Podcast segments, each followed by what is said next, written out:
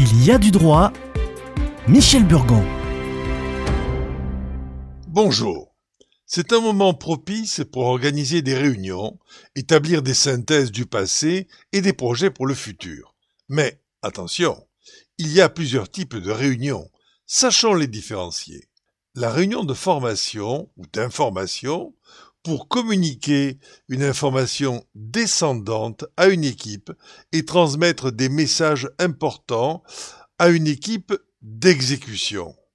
Les décisions sont alors actées s'il y a des questions, elles ne porteront que sur les modalités de mise en pratique.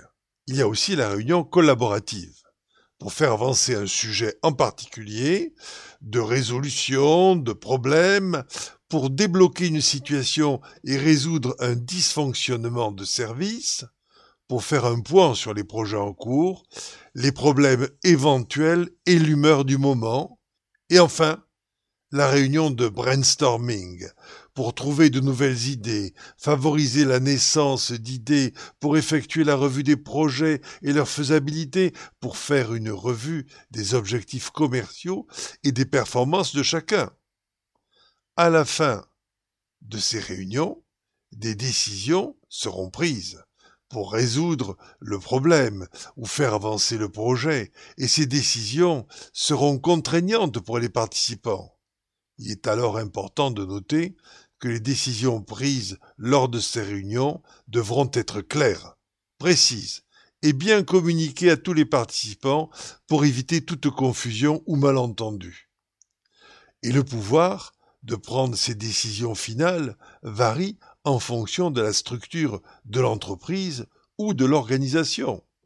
Les décisions finales seront prises par un seul individu, comme un président, un patron, ou par un comité ou un conseil d'administration, pour justifier de la régularité et de la force obligatoire d'une décision, il est donc important de s'assurer que la décision a été prise conformément aux règles et procédures en vigueur.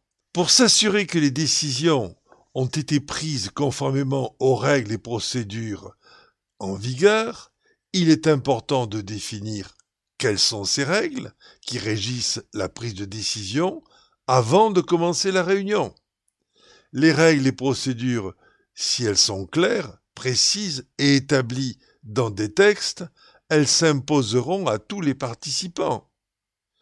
Alors, pendant la réunion, il sera important de suivre les règles et procédures pour garantir que la décision soit prise conformément aux normes.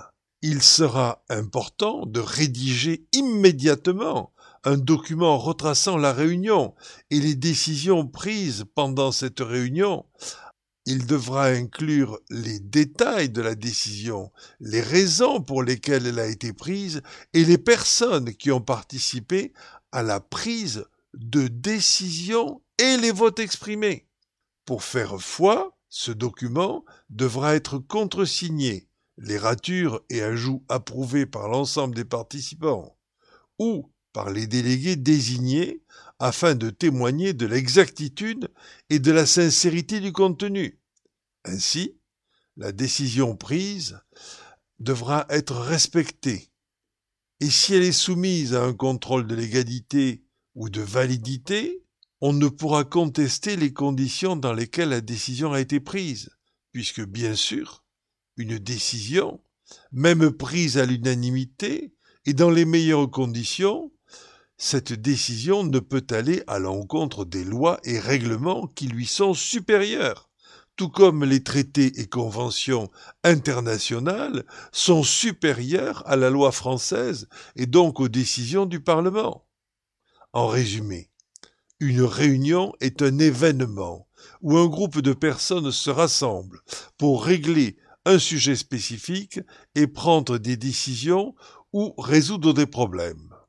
D'autre part, une concertation est un processus de consultation et de collaboration pour parvenir à un consensus sur une question donnée qui sera ensuite éventuellement matérialisé à l'issue d'une réunion formelle que l'on appellera réunion de décision.